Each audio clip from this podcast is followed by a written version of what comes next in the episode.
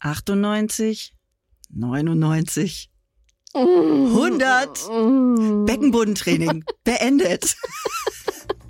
So, 100 Mal angespannt, da sind wir wieder zurück mit einer neuen Folge Hirn und Hupen.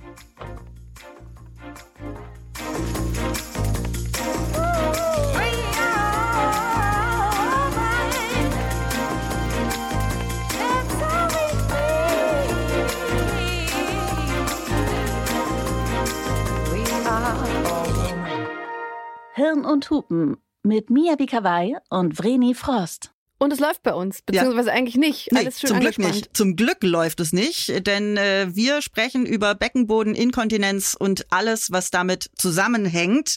Wir widmen uns einen ganzen Themenblock diesem Thema und haben heute eine wahre Expertin zu Gast, weil es einfach sehr, sehr viel mehr zum Thema Beckenboden zu besprechen gibt, als wir in Folge 1 gemacht haben. Und wir stellen sie euch direkt mal vor. Ja, Ihre Mission ist es, das Thema Beckenboden aus der schambehafteten Ecke zu holen und zu zeigen, wie wichtig und relevant es für Frauen jeden Alters ist.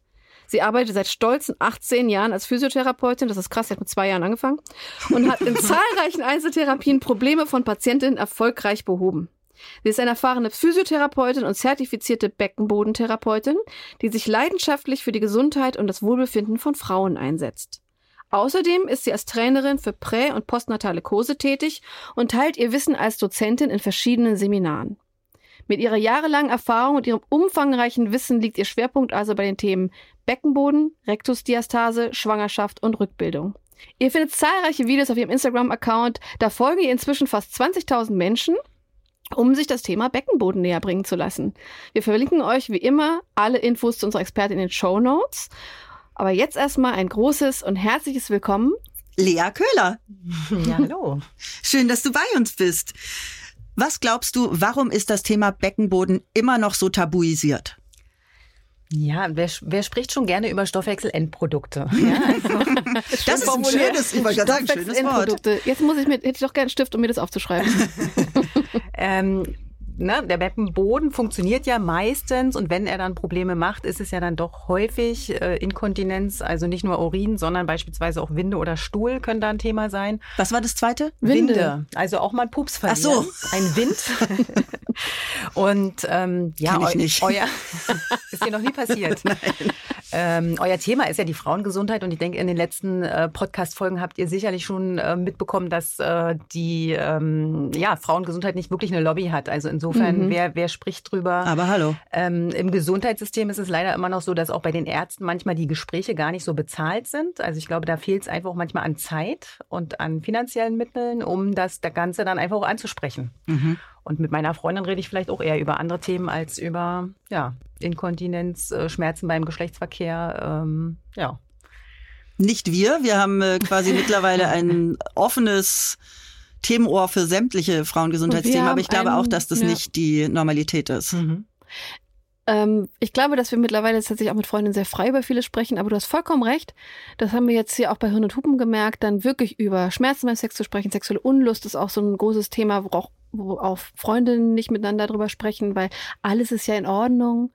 Und ähm, ja, wenn es um Fürze, Pipi, äh, Scheißen geht, dann ist es auch nochmal so ein Thema. Oder äh, dass es beim Sex Schmerzen gibt. Das, ähm, da wollen wir hier aber propagieren, dass wir über diese Dinge mal offen sprechen, weil wir haben ja alle in irgendeiner Form damit zu tun. Und wir haben letzte Woche schon versucht zu erklären, was der Beckenboden eigentlich ist mhm. und äh, haben da das Bild von einer Hängematte angebracht. Jetzt haben wir gerade im Vorgespräch mit dir erfahren, dass die Hängematte gar nicht mehr das richtige Bild dafür ist. Magst du uns den Beckenboden einmal erklären? Ja, ich, ich würde den Beckenboden nicht unbedingt als Hängematte bezeichnen, sondern eher wie so ein schwingendes Trampolin. Also ne, er hängt jetzt nicht nur und kann sich dann im Prinzip mal so ein bisschen nach oben ziehen. Eine Hängematte zieht sich ja eigentlich auch nicht nach oben, das sondern stimmt, viel dynamischer, stell dir ne? eher dieses dynamische Trampolin vor, da kommt vielleicht eine Druckwelle von oben, weiß ich, Husten, Niesen, Lachen, was auch immer. Und er muss die Möglichkeit haben, nach unten zu schwingen, aber dann eben beispielsweise auch wieder sich hochziehen. Ja, dass er also auf die Druckwelle reagiert, damit eben Pipi, Urin, Stuhl nicht abgehen. Mhm. Ja, und insofern ist dieses Bild der Hängematte, glaub, äh, Entschuldigung, des, jetzt bin ich schon ganz aufgeregt, ähm, des ähm, Trampolins. Dankeschön, des Trampolins ganz wichtig. Und man muss einfach wissen, dass es ein relativ zarter Muskel ist. Also es sind gerade mal so acht Millimeter oder zehn Millimeter dicke Ja, Oh. ist sehr winzig. Ist jetzt nicht so groß wie so ein dicker Bizeps, sondern wirklich, ja, du zeigst es gerade richtig, so ein Zentimeter. Ja, ich habe hier meine ne? Finger gerade mal so. Kurz die Umrechnung mal, Ja. was sind Millimeter, zehn Stück, genau. Ähm, also es ist wirklich relativ eine kleine Struktur, eine dünne Struktur, die in mehreren Schichten aufgebaut ist. Ja. Und ähm, ne, den, den Anus beispielsweise zirkulär verschließt, ähm, zwischen den Sitzbeinhöckern liegt, vom Steißbein in Richtung Schambein zieht. Also da gibt's unterschiedliche Muskeln, die dort arbeiten, aber eben in sehr dünner Struktur und ähm, bei uns Frauen leider auch mit ein bisschen Bindegewebe äh, unterlegt sozusagen. Also da ist nicht, ist nicht nur eine Muskulatur, sondern auch Bindegewebe ist da am Start. Ah. Mir gefällt das Trampolin aber viel besser, weil die Hängematte ist mir zu faul irgendwie. Genau. Die Hängematte, ha- hast du recht. Das. Trampolin ist viel aktiver. Und auch dieses ganze Beckenbodentraining, du kannst ja wirklich eine Hängematte nicht trainieren. Außerdem Genau. ist, da läuft's ja durch, ist ja Netz. Ja, siehst du. Das passt ja alles gar nicht. Also Trampolin, Trampolin. kann man sich sehr gut vorstellen. Wie können wir alle denn jetzt mal gemeinsam kollektiv beim Zuhören unseren Beckenboden spüren? Für alle, die jetzt sagen, ich weiß gar nicht, wie ich den spüre. Ja, da würde ich dir empfehlen, erstmal den härtesten Hocker zu holen, den du zu Hause hast, also oder den härtesten Stuhl Ja. und dich erstmal aufrecht hinsetzen. So Leute, also einmal aufrecht hinsetzen. Ja. Ganz gerade auf einem, auf einem Stuhl sitzt. Du kannst ja mal deine beiden äh, Gesäßbacken so nach rechts und links rausziehen. Also die Okay. Muskulatur, der Gluteus maximus, dass wir den mal so ein bisschen zur Seite ziehen. Ja. Okay. Und wenn du jetzt auf deinem harten Stuhl eventuell diese Sitzbeinhöcker merkst, Ja. Mhm. hast du schon mal zwei Ansatzpunkte für deinen Beckenboden. Also zwischen diesen beiden Sitzbeinhöckern liegt der Beckenboden. Okay. Wenn du mal vorne am Bauch lang fährst und so ne, vom Bauchnabel so ein bisschen runtertastig, dann kommst du ja da irgendwann auf eine feste Struktur auf dein Schambein. Ja. Na, da wo so diese Symphyse, diese Knorpelscheibe ist, damit Ziemlich haben wir unten, so die, genau, ziemlich weit unten, so Ja. kurz vorm Sitzen im Prinzip, kurz vorm Stuhl. Ja. Ähm, da ist dieser Knochen, das Schambein, das ist ein Ansatzpunkt sozusagen für den Beckenboden. Also Mhm. bis da geht der. Und wenn du hinten von der Lendenwirbelsäule kommst, hast du ja rechts und links diese Grübchen, das sind diese ISG-Gelenke. Ja. Mhm. Dann weiter runter in Richtung Mitte kommt erst das Kreuzbein und ganz am Ende kommt dein Steißbein. Das kriegt man Ja. jetzt manchmal im Sitzen gar nicht so richtig gefasst. Und wenn wir jetzt noch eine Hose anhaben, wird's eh schwierig. Also zu Hause ruhig mal in die Hose reingreifen, um dein Mal auch hier, Steißbein kein oder, Problem mit. Kein, kein Problem. ähm, dass du dein Steißbein findest. Und das ist quasi Ist der, es der dieser vierte Punkt. Ist das dieser Punkt, bevor der Popo losgeht? Ja. Ja, ne? Also was Also heißt so eine Popo? Was ist Vertiefung. ein Popo bei dir? Der, der, Der Schlitz. Der Anus? Der, nee, der Popo-Schlitz. ja, der ist schon, bei mir ist jetzt schon im Schlitz. Bei mir Bei auch. Ist schon in der Poritze, sage Nee, ich da ist immer. bei mir ganz weich. Bei mir ist davor, wie so, ein, so eine Vertiefung. Weil wir so einen dicken Gluteus Maximus, glaube ich, haben. Also ich glaube, unser Gesäß ist eventuell ein wenig, wenig. kräftiger. Hm. Nee, aber Because I have a thick ass. nee, du hast jetzt auch einfach, wir haben ja unseren Po nach außen gezogen. Ja. Die, ne, vielleicht liegt es auch daran, dass du die Falte jetzt gar nicht so spürst, Ja. aber im Stehen würdest du wahrscheinlich wirklich, wäre dein Steißbein schon in der Falte. Ah ja, okay. Ja, Ich habe den Punkt. genau. Okay. Da ist manchmal, wenn man irgendwie auf irgendwas Hartes draufgefallen ist, manchmal, dann kann man sich ja so sein Steißbein verrenken. Ja. Ähm, dann merkt man es mal ein bisschen intensiver. Aber zwischen diesen vier Punkten sozusagen ist Okay. der Beckenboden aufgespannt. Ja. Und wenn du jetzt ganz aufrecht da sitzt, Ich halte immer noch vorne und, Und hinten fest. ist sehr gut. Das ist gut, wenn man mal so einen Fixpunkt hat, Ja. dass du mal als Idee hast, wie so ein, wie so ein Zirkuszelt nach oben zu ziehen oder einen, einen Wind anhalten und den, den Damm, der Damm ist ja quasi der Bereich zwischen deinem Anus und deinen beiden Vulvalippen, Genau. dass du diesen Bereich mal so ein bisschen versuchst, nach Genau. innen oben zu Mhm. ziehen. Ja. Das wäre so der erste Anfang. Und dann könnte man noch mit anderen Bildern später weiterarbeiten. Aber das wäre so die Idee, wo ist ein Mensch? Da schüttelt's mich schon wieder. Genau. Es ist sehr angenehm gerade und ich merke es an meinen Fingern, dass ich anspanne. Ja. Siehst du? Sehr schön. Genau. Und das wäre so, ne, kann man, die Kontrolle sollte eben auch da sein. Bin ich wirklich richtig am Beckenboden? Also ruhig dann auch mal die Hand an den Beckenboden legen Mhm. und wahrnehmen, ob sich da so ein bisschen was hebt. Ja, Geil, mach das mal zu Hause. ja. Das Bei mir habe ich auch spannend. richtig, wenn ich es jetzt mache, also ich mache es gerade die ganze Zeit, Ja. habe ich echt so eine Hebelbewegung. Ich auch. Perfekt. Geht schön. Sieht man aber nicht. Nee, wenn ich Nee. sehen würde von außen, dann würdest du wahrscheinlich mit dem Hintern so ein bisschen schummeln. Ja. Also wenn ihr jetzt beim, beim Beckenboden anspannen so ein bisschen größer werdet und das Gefühl habt, äh, euer Hintern wird knackig und euer Oberschenkel wird fest, ähm, dann wollt ihr noch einfach mit den anderen Muskeln Ja, nee, da so ist ein bei mir alles, schummeln. nee, ich glaube, das, Miabi und ich gucken uns so sehr konzentriert an, weil wir beide wahrscheinlich gerade die ganze Zeit hoch ganze Zeit an. und runter und hoch und wieder runter. Ja, ja, cool. Genau. Wir haben in der ersten Folge schon drüber gesprochen, dass unser Beckenboden äh, ganz gut trainiert ist. Ähm, Aber wir haben beide zum Beispiel auch kein Kind Mhm. bekommen. Und eine Mhm. Freundin von mir hat äh, vor einem Jahr ungefähr ihr erstes Kind bekommen und hat danach zu mir gesagt, ey, ich glaube, diese Rückbildung, die darf nie aufhören. Ja, ist korrekt. Ist, ist das ja, korrekt? Ja. Weil Jetzt- viele vernachlässigen das, glaube ich. Genau. Ne? Man macht so einen Rückbildungskurs Genau, und denkt, genau. das ist wieder gut, Ja. aber so ist es nicht. Oder Nee. kannst du uns dazu was erzählen? Ja, definitiv. Also es sollte bitte dann nicht nur der eine Rückbildungskurs sein. Ähm, oft ist es ja da, du gehst mit Kind irgendwo hin in irgendeinen Raum, äh, wo noch zehn weitere Kinder und zehn weitere Mütter sind, wovon drei eh immer heulen. Und wenn dein eigenes dann auch noch anfängt zu heulen, ne, bist du auch schon wieder nicht bei der Sache. Boah, mein persönlicher Albtraum gerade. Ja. und also insofern würde ich Rückbildungskurse eher am Abend empfehlen, ohne die süßen kleinen Kinder, sondern wirklich, damit du dich auf diesen Muskel konzentrieren kannst. Ihr habt ja gerade gemerkt, es ist ganz schön schwierig, den zu finden. Ne? Mhm. Beim Bizeps kann ich den Arm beugen und sehe, aha, mein Arm beugt sich, ähm, oh, wie schön. Ähm, beim Beckenboden wird es schon ein bisschen schwieriger. Und insofern ist es ganz wichtig, dass ihr dann einfach ähm, die Zeit euch nehmt, in die Wahrnehmung kommt, das Ganze aktivieren könnt.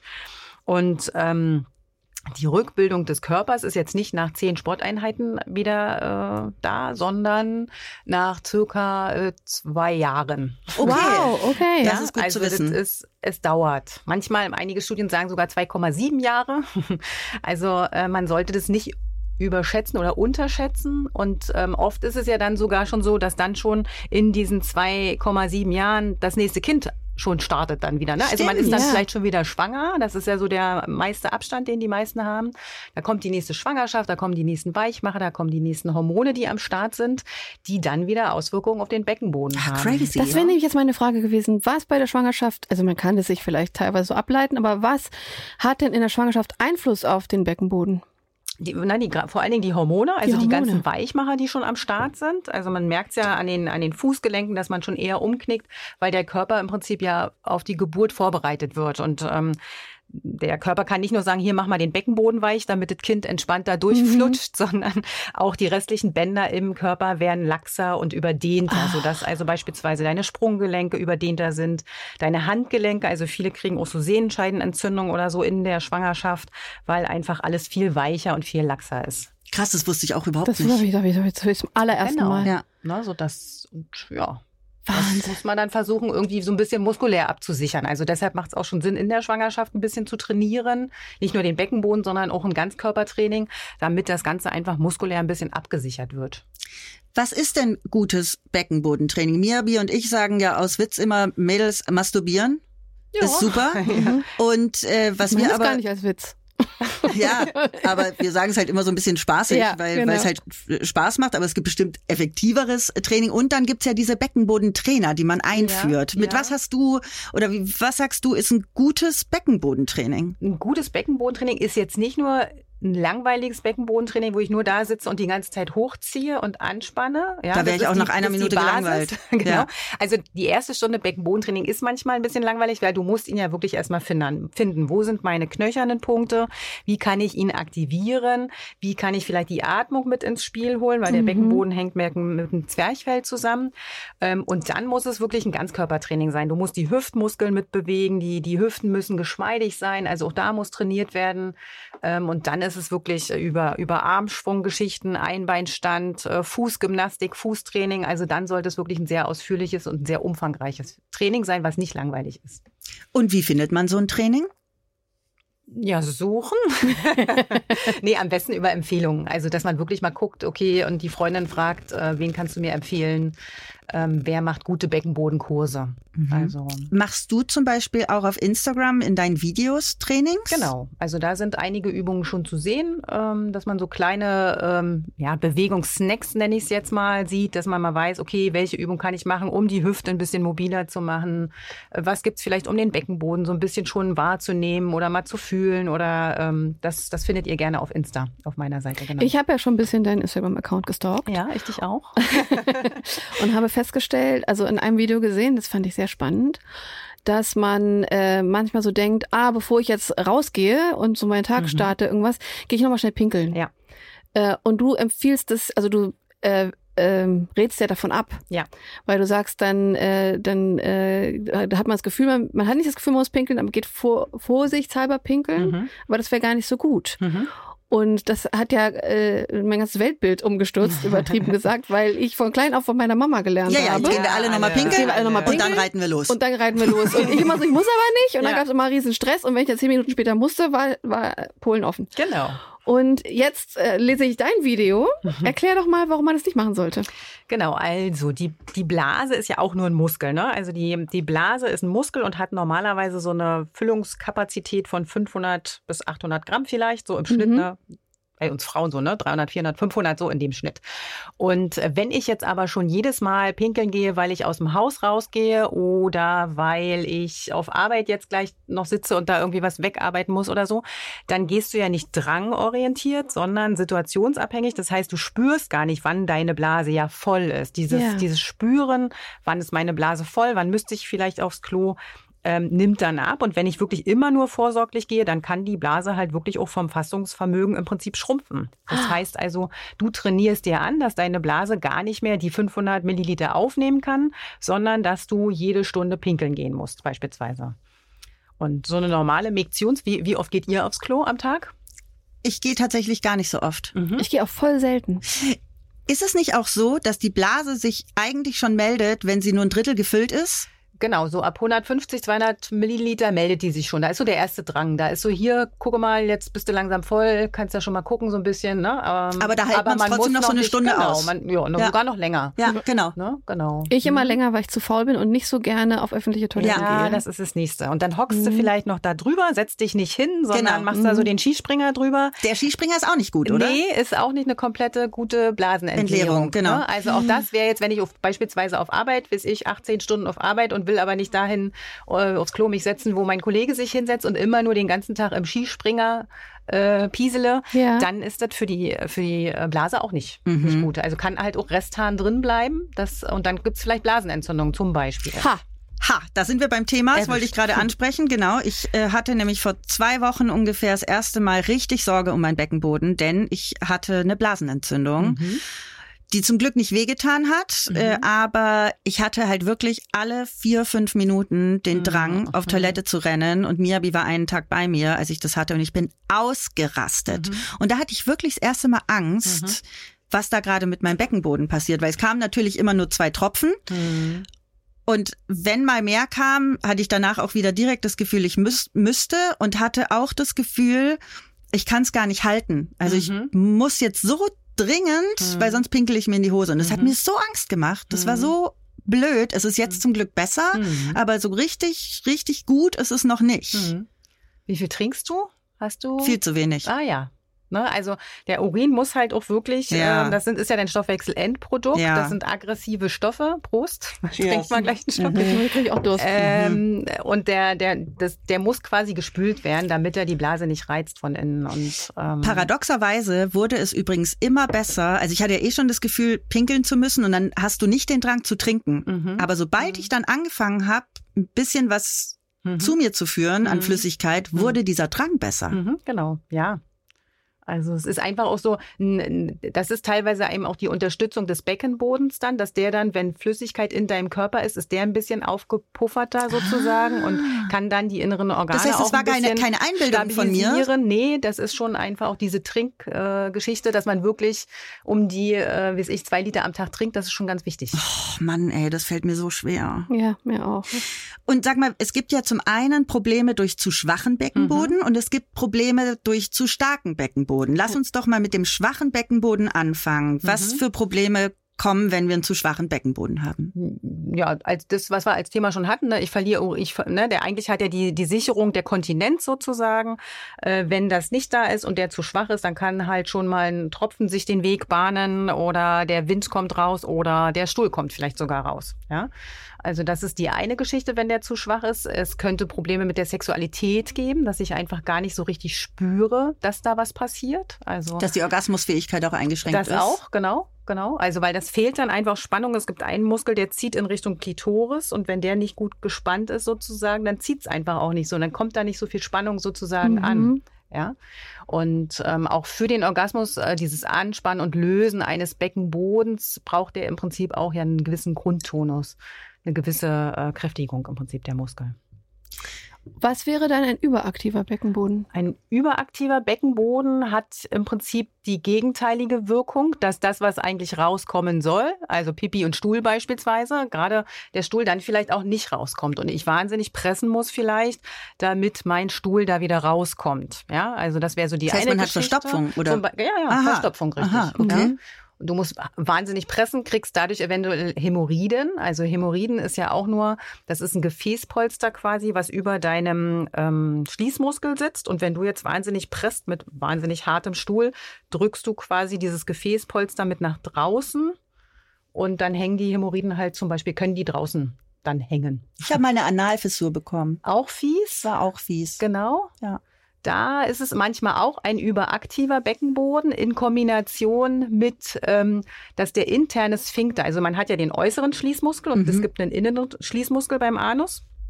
Und dann kann sich dein innerer Schließmuskel am Anus nicht gut lösen. Ja. Und wenn der zu fest ist und die Wurst, sage ich jetzt mal so, muss ich da im Prinzip dran vorbei äh, Ja. schieben Mhm. mit vielleicht noch irgendwelchen harten Sachen, weil du irgendwelche Körner gegessen hast Ja, oder ja. irgendwas.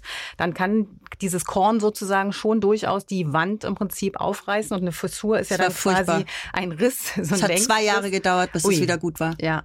Und da wäre es aber cool, wenn du dann, an wen hast du dich, hast du dich an irgendeinen Arzt gewandt? Ja, ja. Weil das ist ja manchmal so, dass man sich nicht traut.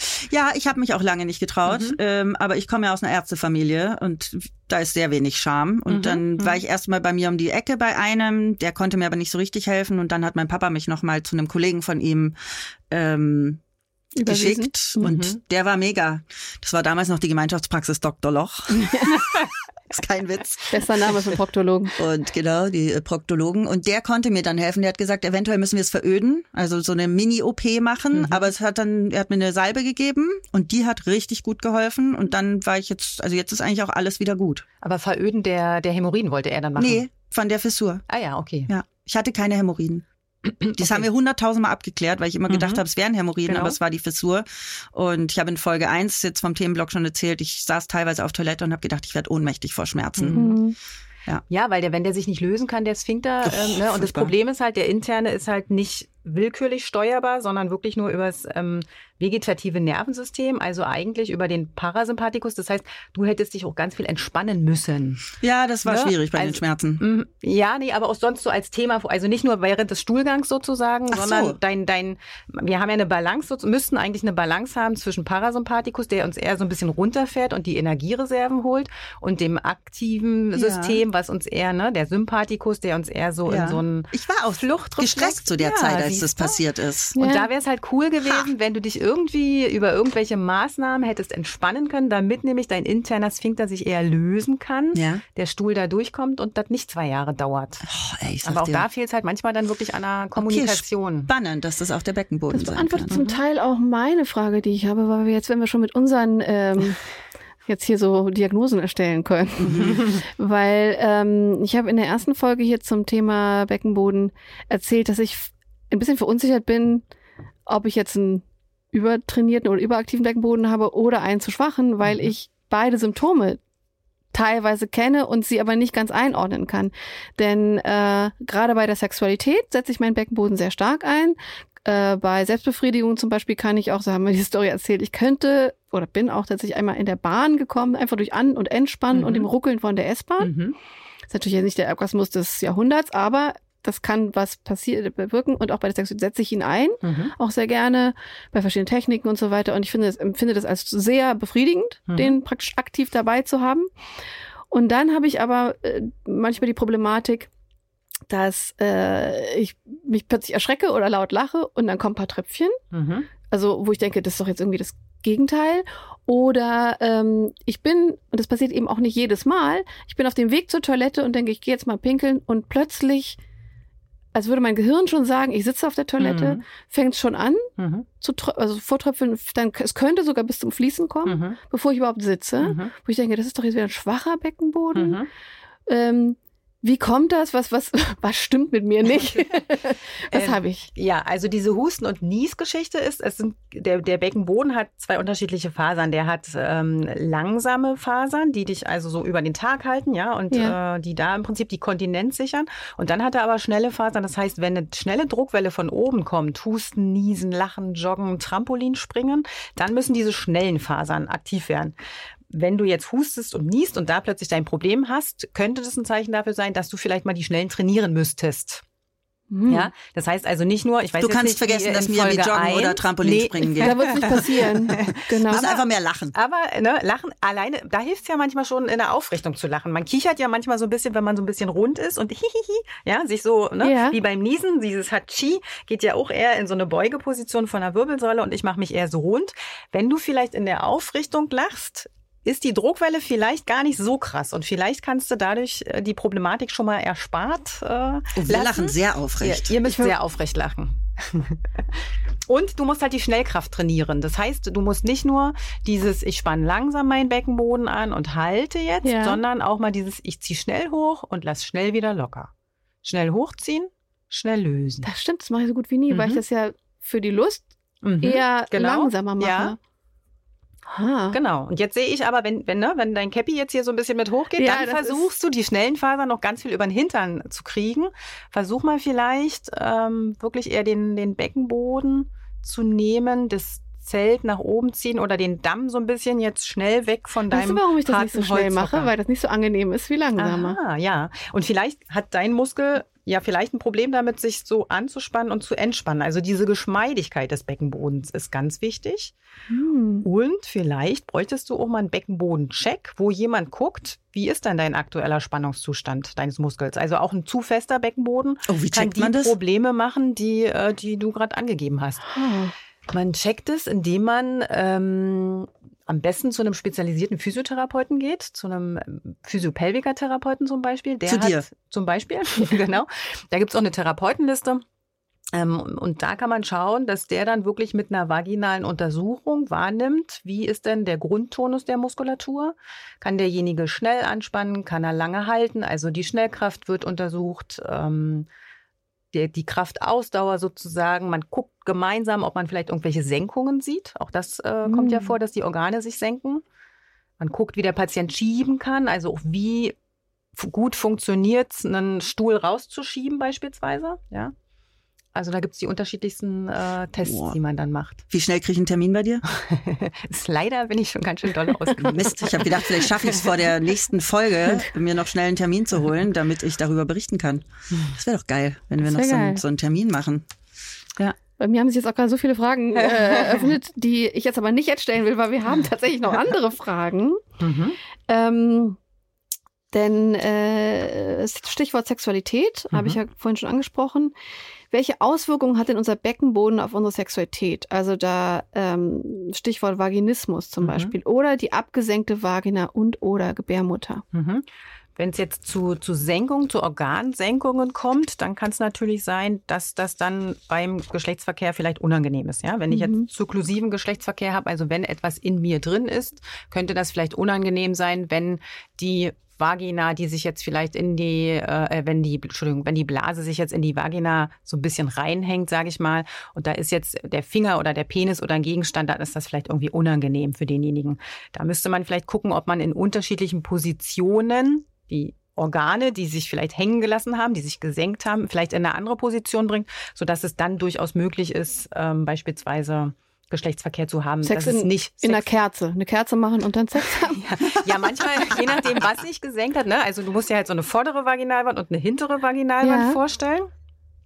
In die vordere Vaginalwand kann sich quasi ja entweder die Blase reinhängen, wenn es da eine Senkung gibt, oder die Harnröhre. Mhm. Oder Mhm. von hinten kann sich quasi der Darm reinsenken. Ja. Und je nachdem, von wo jetzt diese Senkung kommt und dieses Gewebe sozusagen sich in die Vagina reinhängt, macht es halt Sinn, eine andere Position einzunehmen. Also manchmal macht der Vierfüßler dann Sinn, manchmal macht es dann eher ähm, in einer ganz anderen Position Sinn. Es Mhm. muss jetzt nicht immer die Kerze sein. Verstehe. Also Nee, nicht nur Doggy, um oben aber Doggy unten, mit aber Kopf Kerze- auf der Matte. Kerze beispielsweise. So wie der Ja, da herabschauende senkt Hund. sich Alles, herabschauender Hund. Äh, Das senkt sich ne, auch alles in die richtige kommt Richtung. Drauf an, äh, Kommt drauf an, genau, wo was deine- gesenkt ist, wo welche die, Pro- wo die Organe Problematik gesunken genau, sind. Genau. Ja, das Mhm. stimmt.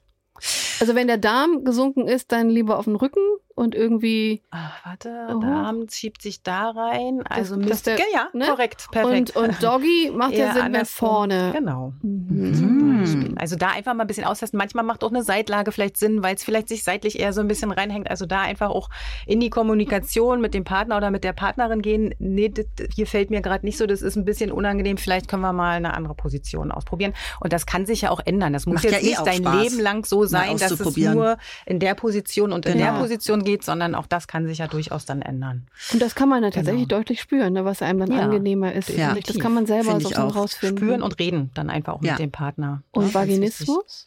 Richtig. Vaginismus, da ist es ja schon so, dass der ähm, die, die Muskulatur da ja im Prinzip schon so dicht macht, dass es schwierig ist, etwas reinzubringen. Ja?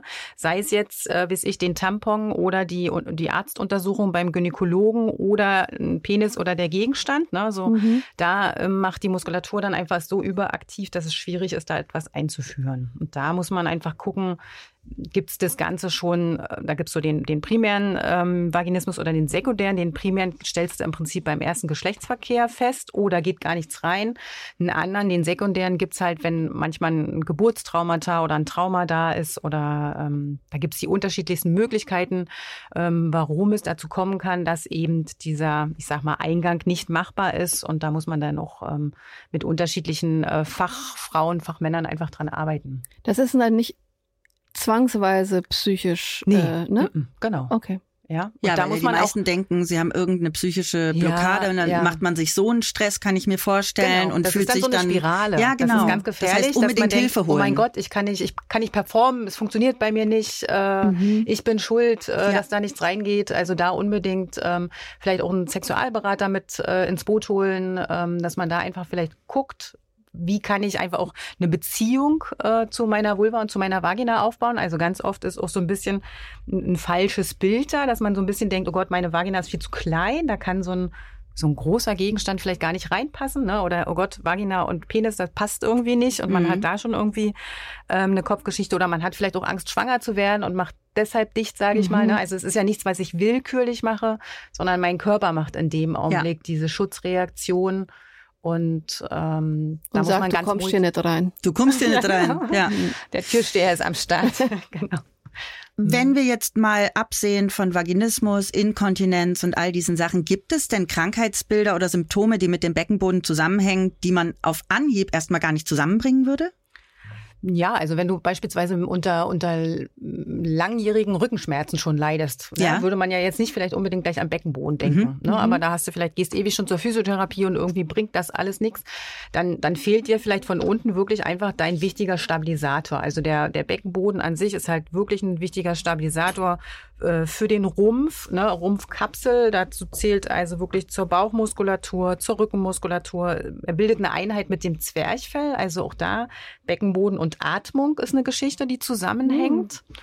Ähm, ja, und da kann man dann manchmal sich Ah, wundern. Ich habe ganz lange Gesangstraining gehabt. Vielleicht habe ich Mhm. deswegen auch einen guten Beckenboden. das ist oft der Fall, dass äh, Sänger äh, ganz gut. Äh, Weil wir ganz viel Zwerchfell eben auch trainiert Mhm. haben. Mhm. Interesting. Mhm. Da würde ich wirklich nicht sofort dran denken. Zwerchfell ist ja relativ weit oben. Ja, aber, damit kann man auch ziemlich viel ne? machen, sehr unbewusst. Mhm. Äh, sehr nicht unbewusst, sondern sehr äh, äh, äh, unsichtbar kann man mit Genau, dem Zwerchfell ja, genau. sehr viel machen. Genau. Und der Beckenboden ist ja auch unsichtbar, wenn man Ja. ihn richtig anspannt, Dann was wir beide man- gerade tun, wie ich deinem Gesicht entnehmen kann. Und ist es denn mit fortschreitendem Alter automatisch so, dass der Beckenboden schwächer wird? Ich würde euch jetzt gerne sagen, dass es nicht der Fall ist, aber es wäre ja irgendwie komisch, wenn wir nur Falten kriegen und Zellulite und der Beckenboden bleibt hübsch. Hast du recht. Ne? Also es ist halt schon auch so, dass leider der Beckenboden bei uns Frauen dann noch mehr Bindegewebe einlagert und äh, dementsprechend sich ich sage jetzt mal, schlechter aktivieren lässt. Also es ist schon so, dass man dann gucken muss, dass die Fasern, die noch da sind, äh, gut gekräftigt sind. Ne? Also es muss nicht immer eine Kräftigung sein, es kann ja vielleicht auch eine Entspannung sein, aber dass er gut schwingfähig ist sozusagen. Ähm, plus er braucht einfach auch eine, eine, eine Unterstützung ähm, durch beispielsweise Östrogene. Äh, ne? In der Menopause ist es ja so, dass die Östrogene sich ändern Ja. und dann fehlt quasi die Unterstützung durch eine Fülligkeit, also durchs Stützgewebe sozusagen. Da ist auch diese Trinken ganz wichtig und vielleicht braucht man auch eine lokale Östrogenisierung. Also vielleicht muss man da auch mal mit dem Gynäkologen dann besprechen, ob man vielleicht irgendwelche Salben nehmen muss, ähm, damit das Ganze eine gute Füllmasse hat, sage ich jetzt mal. Weil jetzt mit Training kann man ja nur die Muskulatur beeinflussen, nicht Mhm. das Bindegewebe. Ne? Genau. Aber durch die Salben, sagst Mhm. du, oder durch Genau. Trinken oder so, kann man tatsächlich auch Einfluss aufs Bindegewebe nehmen. Mhm. Das ist Spannend. gut Ne, zu die wissen. Haltung ist einfach auch noch ein Thema. Wenn ich jetzt die ganze Zeit mich rund mache und fleze und da hänge, habe ich halt auch immer nach Druck nach unten. Also da kann man auch noch mal ein bisschen. Ja, ich habe auch schon gesehen, du sitzt hier die ganze Zeit sehr aufrecht und Mirbi die- und ich sitzen so aufrecht wie, glaube ich, selten hier. Wie Äh, nie eigentlich. Wenn ihr sonst immer flezt, ist es vielleicht für den Beckenboden ganz schön ja, wir flezen anstrengend, richtig. Ne? Vrenchen, wenn wir unser Trash-TV gucken das nächste Mal, ne? Machen wir Dann- Beckenbodentraining, Dann dann machen liegen wir wir da Becken. nicht Nee, da einfach. setzen wir uns ganz aufrecht hin. Ja. Gibt es denn am Beckenboden irreversible Schäden, die quasi zum Beispiel zu dauerhafter Inkontinenz führen? Ja, es gibt schon äh, bestimmte neurologische Erkrankungen, wo es dazu führt, dass dann einfach die Nervenversorgung des Beckenbodens ungünstig ist und deshalb da keine, keine gute Aktivität stattfindet, äh, also Nervenschädigungen. Ähm, es gibt bei Geburten auch die Möglichkeit, dass da Muskulatur oder Bindegewebe mit ausreißt. Ja, das, auch das ist möglich. Ähm, Nichtsdestotrotz kann man da aber eben gut ähm, mit unterstützt, also auch hier entweder mit Training oder mit unterstützenden Geschichten arbeiten. Es gibt ja Pessare. Ich weiß nicht, ob ihr davon schon gehört habt. Kannst du das mal erklären, was ein Pessar ist? Ja, ein Pessar für einen Beckenboden ist, ich nenne es immer so den Sport-BH für einen Beckenboden. Das ist beispielsweise entweder aus Silikon, entweder ein Würfel oder eine Keule oder ein Ring. Da gibt es die unterschiedlichsten ähm, Ja. Formen, die man sich dann quasi einführt. Und so wie ich euch vorhin erzählt habe, dass sich entweder ja beispielsweise die, Vagi äh, die, die Blase in die Vagina reinhängen kann oder der Darm. Also wenn die Organe sich irgendwie hängen lassen, dann unterstütze ich das quasi mit einem Pessar. Und wie gesagt, je nachdem, was sich da reinhängt, kann ich unterschiedliche ähm, Produkte nehmen oder unterschiedliche Formen und gucken, ob die mir so ein bisschen Unterstützung geben und damit im Prinzip dann auch den Beckenboden entlasten. Ne? Weil wenn, wenn da was reinhängt und der will die ganze Zeit aktiv da halten und versucht die ganze Zeit die Organe zu unterstützen, gibt es eben auch manchmal diesen überaktiven Beckenboden, weil der natürlich versucht, das Ganze irgendwie zu halten und da macht dann manchmal ein Pessar Sinn. Dann ist ein Pessar aber genau genommen kein Trainingsgerät. mm -mm, Nee, ne? sondern nur eine passive Unterstützung. Und hat man da permanent drin? Also natürlich Ja, nicht, weil wenn man hat ja auch mal. Ist ganz unterschiedlich. Ja. Also gibt's äh, die Unterschiede, ähm, ob du das entweder nur anwendest, wenn du jetzt deine Runde joggen gehst beispielsweise. Wenn du Mhm. weißt, okay, eigentlich bin ich im Alltag, krieg alles ganz gut hin, aber wenn ich joggen gehe, passiert irgendwas oder ich habe ein, ein Schweregefühl oder ein, ähm, ein Senkungsgefühl, ein Fremdkörpergefühl, wenn ich lange wandern gehe mit meiner Familie, dass ich dann weiß, okay, heute steht die lange Wanderung an, dann nehme ich das Pessar. Es gibt aber auch Möglichkeiten, dass ich sage, okay, ich nehme das wirklich tagsüber den ganzen Tag, acht, neun, zehn Stunden und lege es dann aber abends raus, damit sich meine Vaginalschleimhaut eben dann wieder erholen kann. ja, das ist auch reizend, oder? Über, über wenn man es nicht. Wenn man es unterstützt, natürlich. Also, dass es die Möglichkeit gibt, finde ich super. Ja, und das ja. ist auch leider momentan immer noch so, oder es die kommen jetzt gerade so wieder in Mode, sage ich mal, die, die Pessare, aber bislang war das oft so ein, so ein Altfrauending, so wie der Beckenboden ja auch so ein bisschen, oh Gott, da redet man nicht drüber. Und so waren Pessare im Prinzip. Und so gibt es leider auch immer noch Gynäkologen, die sagen, ja, sie sind doch noch viel zu jung für ein Pessar. Das macht man nur mit 80-Jährigen. Mhm. Und das ist halt totaler Quatsch. Also man kann es halt jetzt schon als Unterstützung nehmen, ähm, damit es gar nicht erst noch schlimmer wird. Mega. Und was hältst du von so Trainern, Ja, die das man so kann, einführt? Ja, das kann ein gutes äh, Tool sein, um den inneren Schweinehund ein wenig äh, zu überwinden, ähm, weil es gibt ja da die unterschiedlichsten Möglichkeiten, aber oft haben die ja eine Verbindung mit dem Handy, Genau. dann Genau. im Prinzip eine App drauf Und ist. Spiele spielen. Und ich kann genau, ich kann da einen Diamanten steigen lassen oder Vögel fliegen lassen oder irgendwas. genau, Jump'n'Run mit meinem Beckenboden und niemand sieht's.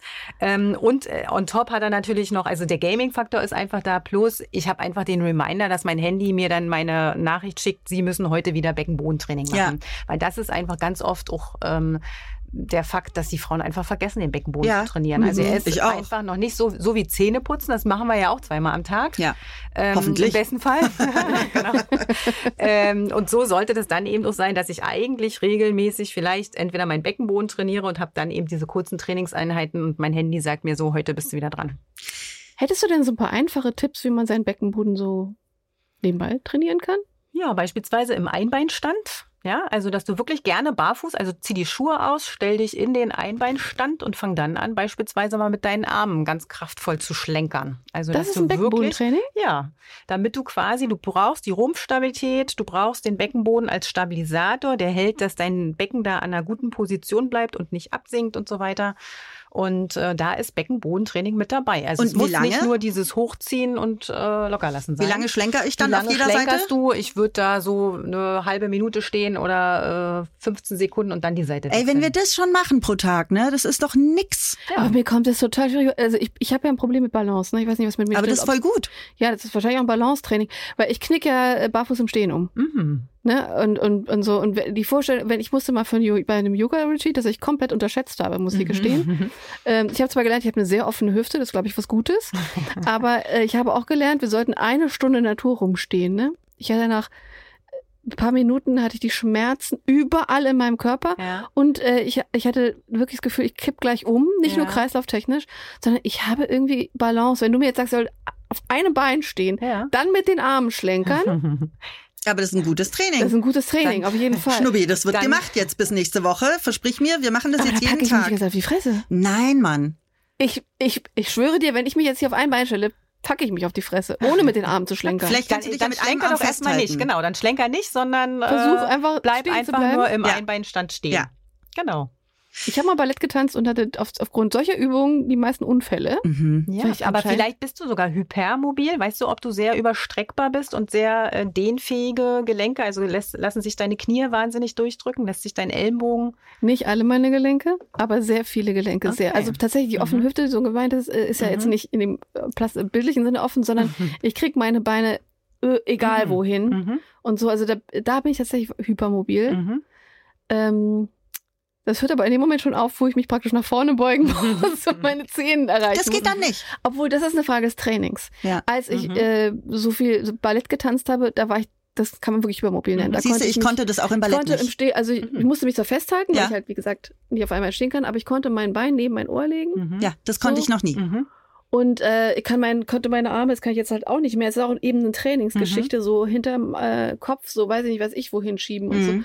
Also mit viel Training wäre aus mir eine Schlangenfrau geworden. Mhm. Ah ja, crazy. Siehst du, ich konnte schon als Kind im Ballett, ich kam noch nie mit meinen Händen zu meinen Füßen, auch mit Training nicht. Ja, und das ist manchmal eben gar nicht so schlecht, nicht so hypermobil Ja. zu sein, weil diese Hypermobilität ja deine Bänder betrifft. Also die Aufhängung deiner Organe, die hängen ja da nicht nur so rum, sondern die haben ja Aufhängungen und wenn die jetzt sehr, sehr lax sind, die Aufhängung deiner Gebärmutter, dann hat die vielleicht auch eher mal die Tendenz nach unten zu sinken, als wenn du nicht ganz Geil, so dann habe ich zum allerersten Mal in meinem Leben jetzt ein. Erfolgserlebnis, weil ich das nicht kann.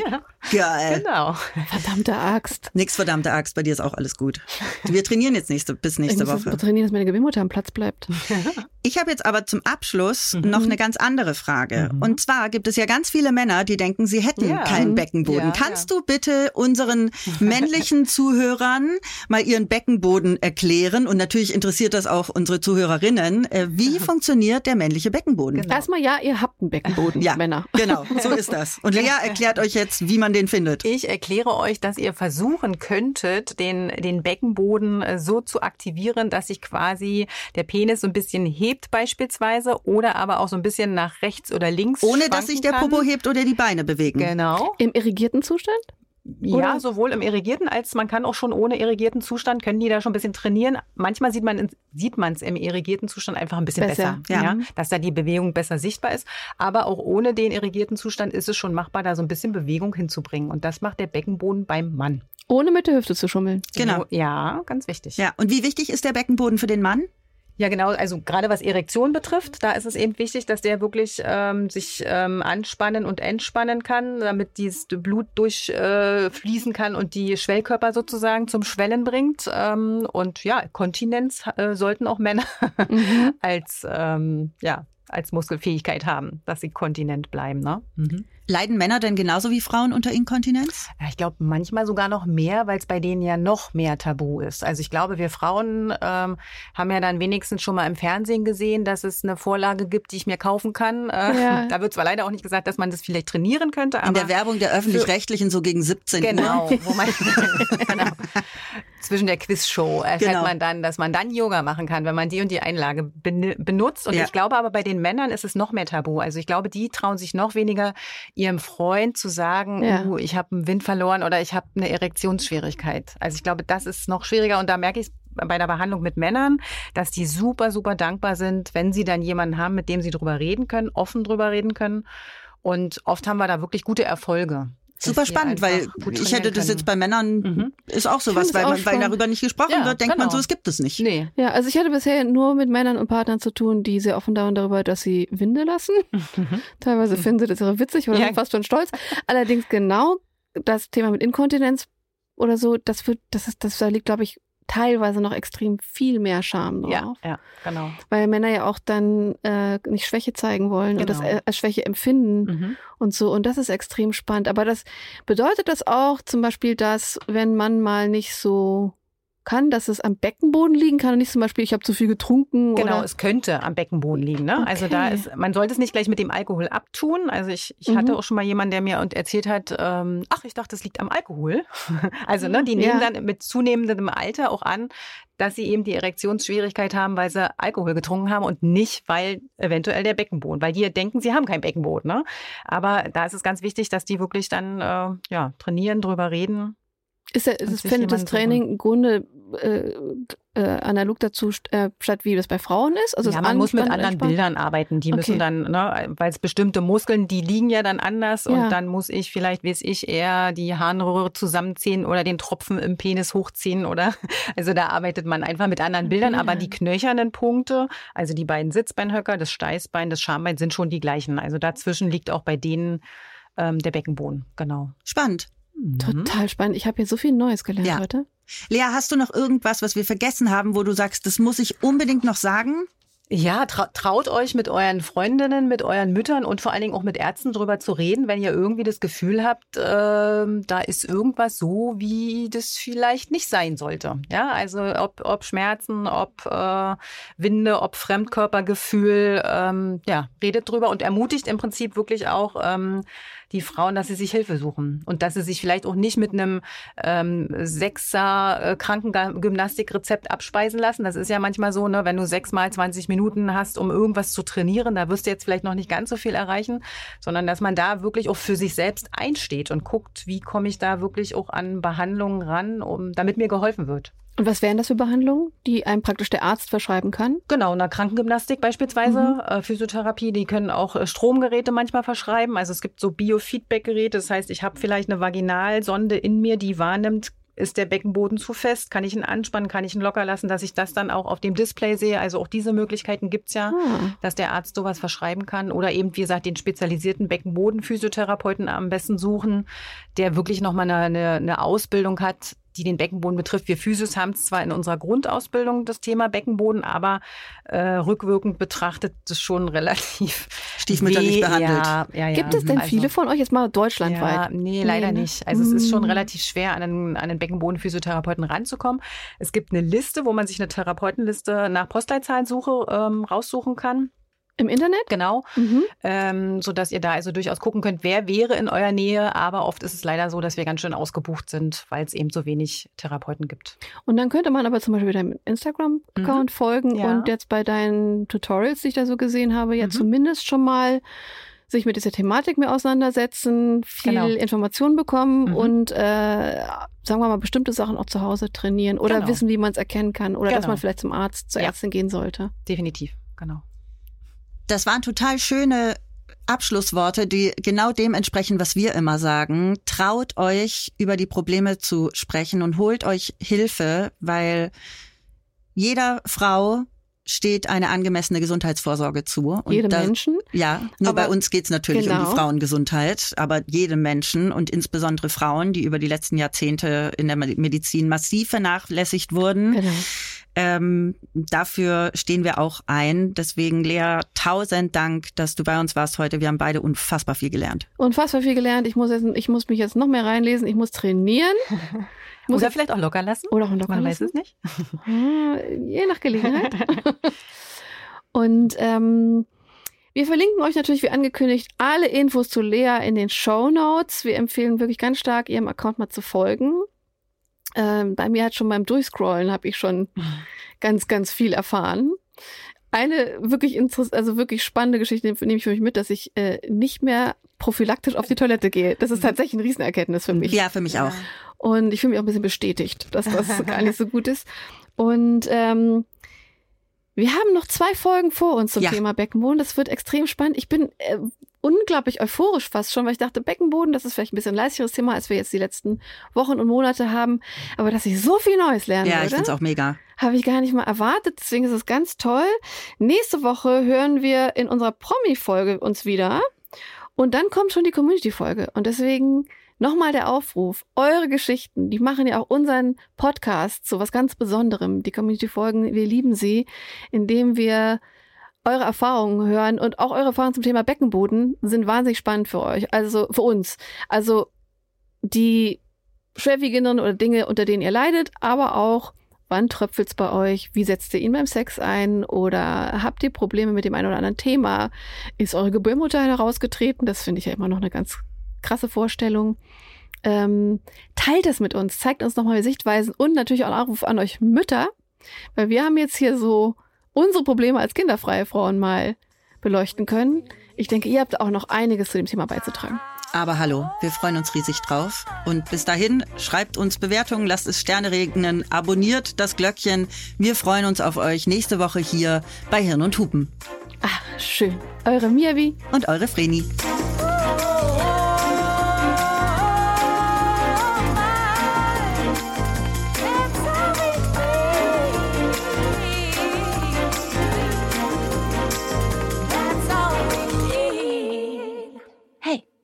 Hirn und Hupen ist eine Produktion von Studio Trill.